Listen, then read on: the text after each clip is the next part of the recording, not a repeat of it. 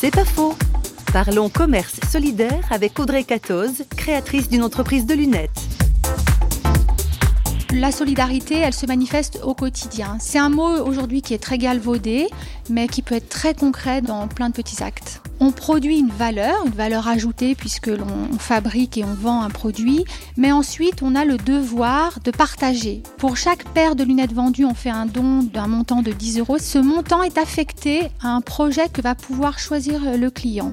Nous avons réalisé par exemple une grosse opération un petit peu rigolote puisque pour chaque paire de lunettes vendues, nous avons financé une poule qui est partie avec toute son alimentation au Sahel pour euh, aider en fait une famille en difficulté qui, en contrepartie, scolarisait un enfant dans une des structures euh, de l'ONG. Donc il y avait un échange et non pas uniquement un assistanat.